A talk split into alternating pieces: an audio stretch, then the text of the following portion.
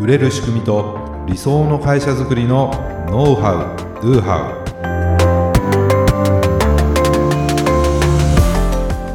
ウこんにちはビズクリエイトの渡辺です。こんにちはビズクリエイトの武井です。今回もよろしくお願いします、はい、よろしくお願いします。ね今日二人してはい。ある飲み物を飲んでるわけなんですけども。偶然偶然にも。偶然かぶりましたね。偶然かぶったんですよね、実はね今日この飲み物についてのお話をねあのしていこうということでね、はい。あの前回打ち合わせでやって、はい。まあその話するからやっぱり今日はこれを飲みながらやろうと思ったら 同じこと考えてそうましたね。全く同じことで、私今日のために実を言うとそのコーヒー飲まずにあの、うん。まあ、私今までこの飲み物の飲んでなかったんですけど今日初めてこ初めてれを飲んでみました。どうですか？美味しいです。美味しいびっくりするくらいに飲みやすくて美味しいです。そうなんですよ売れてる理由がねあ分かった気なんとなく分かった、はい。そう。そうなんですよ。僕もね結構よく飲むんですけども、はい、じゃあこの飲み物とは、ね、その飲み物とは、まあ、コ私ー。ヒ言っちゃいましたけど、ー、ね、そうココーヒーって今ね言っちゃってたけど。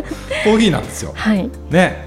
あのサントリーのクラフトボス。はい。で2人ともブラック。はいブラック。澄み渡るコクってね、はい。ありますけど本当にこれすっきりしてね美味しくて、うん今、えっと3月にねリニューアルしたんですけどもすごくめちゃくちゃ売れてると、うん。うん。いうところで、まあ、たまたまなんですけどもそのウェブの、えっと、プレジデントオンラインかな？はいはい。に、えーそのねクラフトボスが好調な理由みたいな記事を見つけてそこからねちょっとあの興味を持って、ね、調べてですね今日はその,、そのことについてねはい。お話ししたいな。これ結構僕ら僕らのビジネスというか、皆さんのビジネスにも役に立つうん。話なんじゃないかなと思うのではい。ちょっとそれをこう紐解きながら、ね、どんなそのビジネスの、ね、ヒント売れる仕組み作りになるのかなっていうのをお話ししたいなと今日思います。はい。よろしくお願いします、はい、お願いします。ね、まあ清涼飲料市場のね、はい。落ち込みってあの結構あるんですよ。やはりコロナの影響があって、うん。えー一般的にはねその巣ごもり消費なんて言って、はいはいはいあのいいものもあるんですけども清涼飲料を見ると全体的には結構落ち込んでるらしいんですね。あそうなんですか？そうなんですよ。でもその中でその好調なブランドそれがこのはい。サントリーのコーヒー飲料、ボスなんですよ。はあ最近いろんなそう種類いっぱいありますよね。ボスいろいろあるじゃないですか。はい。でその飲料総研っていうところのデータ、はい、ね、飲料ブランド別ランキングっていうのが毎年出てるんですけどもうんそれによると、2005年から2020年の15年で、はい。このボスっていうのがですね1.7倍に拡大してそれはすごいですね。でその首位のブランドはジョージアなんですよ。はい。でそのねジョージアとね今ほぼ同じぐらいになってる、まあ、2019年一時的に上回ったらしいんですけどね。で具体的に言うと2005年はジョージアが1位。はでえー1億3680万ケース。あすごいですね。でボスはね5位なんですよ。はあで5950万ケース。半分ぐらいですよねジョージアそうですね。うん、だけどこの2020年になるとジョージアが、はい。ね、飲料ブランドコーヒーだけじゃなくて全部のブランドの2位になってはい。1億300万ケース。おー。そしてボスがその次3位につけてですね、はい。1億270万ケース。ほとんど変わらその差ないですね。30万ケースまでね はい。こう躍進してきてるわけなんですよね。すごいですね。でちなみに2020年の飲料ブランド別販売ランキングの1位がサントリー天然水なんですよ。あ美味しいですものね。ね、でサントリー天然水もいろんなフレーバーのものとかほらあるじゃないですあか。あちょっとおお茶みたいなのお茶もあるし、はい。なんかフルーツのねとかもありますよね、はい。まあ、イロハスとかもありますけども、うん。そのサントリー天然水がすべてのその飲料ブランドで1位で1億1290万ケース。ことでサントリーがその天然水とボスで1位と3位を取ってるってことなんですよね。はい。これ結構すごいなと。僕ねこれあの知るまで全く その、まあ、興味もなかったって言ったらあれですけども調べたらね結構これ面白いなとなったんですよ。はい。でねじゃあどうしてボスがここまで伸びてきてるのかと。不思議ですよね、うん、ね5年で1.7倍うん。なんならもうジョージア抜いちゃうぞと。うんジョージアはねあのコカ・コーラのあのコーヒーブランドなんですけどもうん。やはりあの自動販売機はいはい。多いじゃないですか、多いですね。コカ・コーラ。はい。うん。なのでややはりそういう意味で言うとコンビニとかだけじゃなくて自動販売機の売り上げっていうのはやっぱ大きいみたいなんですよね。あそう。で、まあ、このねクラフトボス、まあ、コンビニでもまあ今さ3種類かな、うん、ラインナップとしてねこうあるんですけどもこの、あはい。ねまあ、今も言っちゃったんですけどもそのこのクラフトボスというブランドがこれ2017年から販売されてるんですけども結構最近そうですね4あ最近年。34年、はいですけどね、はいそうなんですよ。これがかなりこのねボスをこうぐっと引き伸ばしてる、おそこに大きな影響を及ぼしてるらしいんです、なるほど、うん。で2019年2020年って年間3000万ケースを突破してはい。累計販売本数は1億ケースすごい。24億本。すごい。ですよ、この飲まれて3ますね。年ぐらいで。3年24億本ってすごいですけどね、そうですね。うん。まあ、そのぐらいあの人気になってきたってことなんですけどもはい。まずねそのボスのブランドコンセプトっていうのがはい。働く人の相棒ってことなんです働く人向けなんですよ、まあ、缶コーヒーってそもそもねそうなんですけどもはい。でクラフトボスのコンセプトっていうのが現代の働く人を快適にする新しい相棒現代のね 新しい相棒になったわけですよ。なるほど。うん。ね、でその2017年ねあの販売なんですけどそのこれをね開発した当時っていうのはそのコンビニではい。コーヒー飲めるようになったじゃないですあかー引き立てのね、コーヒーが、それがね売れに売れてたわけなんです。私も大好きでよく飲みますね。僕も飲みますけれども結構これは既存のねブランド、はい。ね、あのジョージアとかボスとかいろいろありますけどもそこにとってみたら大脅威なわけですよ。そうですよね。もう大きいライバルですよね。ね、コンビニでわざわざ缶コーヒー買わないですよね。引き立ての美味しいコーヒーが飲めると思ったら、絶対そっち買っちゃいなんかそっち買っちゃいがちじゃないですか、はい。かなりねこれあの脅威だったと思うんですよね、うん。まあ、そんな中でじゃあどうしようってことでですね、サントリーのね、えー方たちがいろいろ考えて、はい。で消費者インタビューっていうのをねしたんですってただ苦味よりもなんかこう優しい味を好む人っはい。ていうのが分かってはい。でそこからさらに市場調査とか議論を重ねて、はい。でそのすっきり飲みやすい味このクラフトボスのねはあ。これを作ったらしいんですよ。なるほど。だけどサントリーさんもはい。ここまで売れるとは思ってなかったらしいんです、えー、もうえこんな売れちゃうの？みたいな 感じだったらしいんですよね、はい。まあ、大ヒットになったわけですよ、はい。ね、でそのボスっていろんな種類があるんですけども、はい。結局その同じボスの中でのはい。シェアの奪い合いが起こるのはなるべく避けたいじゃないですか。そうですね、うん、だけどそのねあんまり奪奪い合いもなくてその既存商品に上乗せする形で販売数量が拡大していったと。だからここまで伸びていったんですね。なるほど。まあそういうのカニバリゼーションカニバルなんていう言い方するんですけども、はい。要するに食い合いしちゃう、うん。そうすると今までその缶コーヒーのボスを飲んでた人がクラフトボスに移っただけなんで、うん、うん今度はそっちの缶の方が売れなくなっちゃうっていうね状況なんだけど、それはそれとしてはい。今までねこう手あのリーチできなかったところにうん。クラフトボスが入っていったので、はい。まあ、売り上げがガーンと上がっていったってことなんですよね。あでまあ、こそんな感じでずっと好調な売り上げをしきてるんですけども今年の3月にーはいリニューアルをまたしたってことなんですね。あ。そうなんですうか、ん。まあ、パッケージもね変わったしまた味も若干変わったみたいなんですよ。あそうなんですね。もうさらに美味しくなりましたみたいな感じでしょうねなるほど、ね。私は今日初めて飲んだので。そう。美味しいんですよね、はい。これね。ね。でそのボスが発売されたというのは約30年前、1992年なんですけども、うん。まあ、その当時ねえー缶コーヒーの、まあ、愛飲者っていうのはその現場のさ作業員のはいはい。方とか、運転手さんとか、そういう原業原業系の方がコアユーザーだったんですって。そうなんですね。でそれはやっぱ変わらないんですよ今も。うん。で多分ジョージアも同じところを狙ってるはずなんですね、うんうんだからななんだろうな。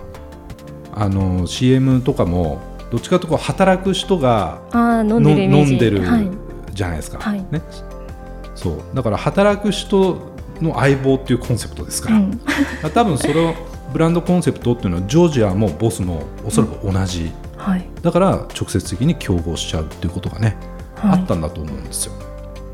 だけど今ね、まあ、コロナになってっていうのもありますけどコロナ前からその働く環境とか人材っていうのがどんどん変化してってると、ははい。で僕らみたいなこの IT 系で働く人ってもすごく増えていったわけですだかはい。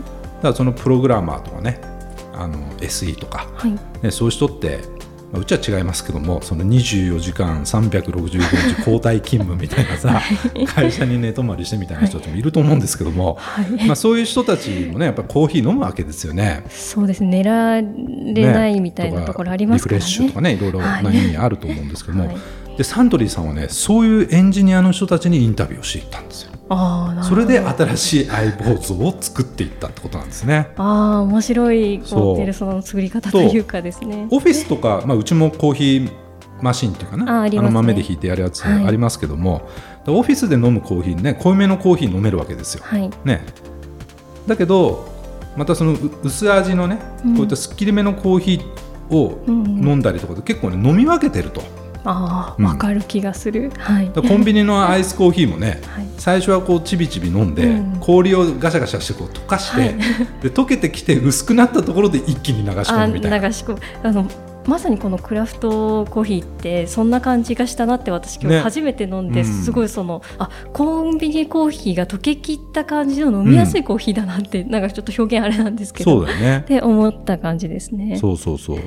なので結構その実は飲み分けてる、うん。ううん。んっていうことがこう分かってったっていうことなんですよね、なのでこうクラフトボスってなんか心地よくごくごく飲めるうん。っていうとこと、なんかパッケージもとかボトル意外とおしゃれな感じですよね。そうですね。なんかね、コストかかってそう。うん。持っててもなんか意外とこう洒落た感じもあるじゃないですか、はい、ね。まあ、それが非常にこう受けた、ね、理由になってるんじゃないかなっていうことなんですよ、だからそのね コーヒーをなんか薄くしたらなんか逆にちょっとうん、コーヒーらしさがなくなってねしまうんじゃないかって。なんか物足りなさとかうんこう出てあんま売れそうなイメージがないと思うんですよね。うん、コーヒー薄くして売るっていうこのキ キーワードというか言葉だけを言うと、うん、本当に売れるのかなって思ってしまいますよね。まあでもねそこは商品開発で、うんあの本当にいろんなこう豆をねこう深入りしたものをこう、まあ、う薄く出すというか、はいだからすっきりしてごくごく飲めるんだけどでもちゃんとコーヒーのコクが残ってる感じがあるんですよ、はい。ただ薄いだけじゃないっていうね。だけどまあ薄くしたら売れたって言っちゃっていいと思うんですけども、はい。ね。まあ、これコーヒーだけじゃなくてね同じようにその最近無糖のもの？うん、紅茶だったりとか。紅茶とはい。かね、もうそうですけど僕びっくりしたのがなんかキリンレモンの無糖とかあるんですよ。キリンレモンの無糖。そうキリンレモンはあの甘くて炭酸でっていうイメージがそれのねすごくありますけど無糖があっ。たりとかするんですよ。あだからそれもねやっぱりいろんなその思考がはい変わってきてるっていうか、はいあの炭酸水も結構僕ウィルキンソンのねーはいはい。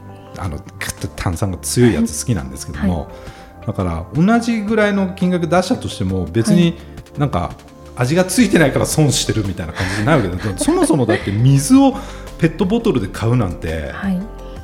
そんな何十年も経ってないですよねうん、水なんて水道ひねったら出てくるもんだからそうですね。それを100 100円とかねうん、なんか出して買って飲むものっていうのってはい。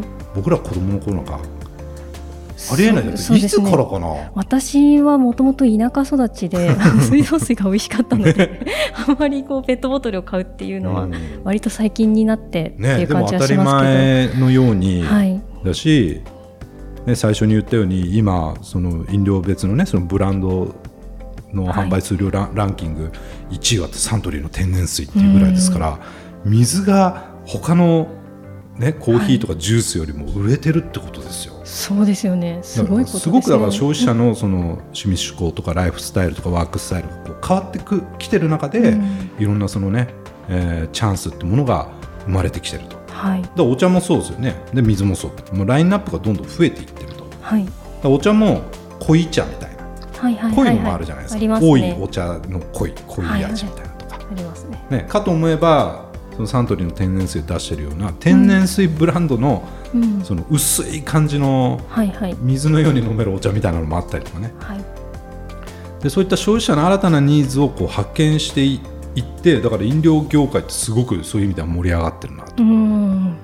だけどねこれでまあ甘いのがいいとか甘くないのがいいとか、ね、濃いのがいいとか薄いのがいいっていうのはそそれどれを飲みたいかってその時のね気分によって変わるってことなんですよ。そうですね。僕もこれ、まあ、基本的にコーヒーブラックで飲みますけど、はいたまにめちゃくちゃ甘いやつ飲みたくなるんですよ マックスコーヒーとかさはい。まあそれはそれであったらやっぱりか買いますもんね。そうそうそうふと甘いコーヒーが飲みたくなるとかねはい。あーそういうのあるじゃないですかなんかはいコーヒー牛乳みたいなのが、ああ飲みたくなる。飲みたくなる時あるでしょ？ありますあります。そうだからその時の気分によって変わるからだからこれ薄くしたらもうみんなが薄いものを求めるっていうわけでもなくて、うん。要するにそのカニバリゼーションが起こらなかったっていうのはそういうところもあるのかなと、うん。まあなんとなく決まったブランドの決まった銘柄を皆さん飲むのかもしれないけどでもはいその時の状態状況とか気分によって変えるから、まあラインナップがそれなりにあった方がね、はい。うん、いいっていう感じにまあなるのかなってことなんですけども、はい。ね、でこのようにですねこの既存の商品とかサービスをうん少し変えることで、はい。新たな層を見つけたり、うんその今までに見見落としていたところを取れるようになるんじゃないかってことなんです。うんなるほど。これって、ね、僕らのビジネス皆さんのビジネスにも置き換えて考えるとなんかヒントありそうじゃないですか。ありそね、濃いものを薄くするもしくは薄いものを濃くするとう。かはい。量が多いものを少なくするうん少ないものを多くしてみるとか、うん。何か例えばじゃあうちだったら機能みたいなものを増やしてみる、もしくはふ増えすぎてた機能を複雑だったものを削ってみ減らして。削ってみるとか、はいうん。ね、あとはめっちゃ豪華なものが売りだったけど、うん。それを質素なもっとシンプルなっていうかな、はい。質素なものにして出してみるとか。うん。そうやって逆張りというかな。はいはい。逆を言ってみるとうん。実は意外とニーズが。意外とニーズがあるんじゃないかなっていうことがね、はい多分ね、いろんなヒントとかアイデアが見えてくるんじゃないかなと思いますね。うんありそうですね。そうでそこで重要なのはそのためにはですね思い込みを捨てなきゃいけないってことなんです。うん難しいですね。僕らはやっぱりずっとそれをやってきてるから、はい今までの過去の成功体験とか、うんユーザーの思考ニーズはこうなんだみたいなことを思い込んじゃってる部ありま分があるんです。ね。はい。例えば薄いコーヒーなんてうん売れるわけないじゃんと。うん。やっぱりコクがあってとかね。はい。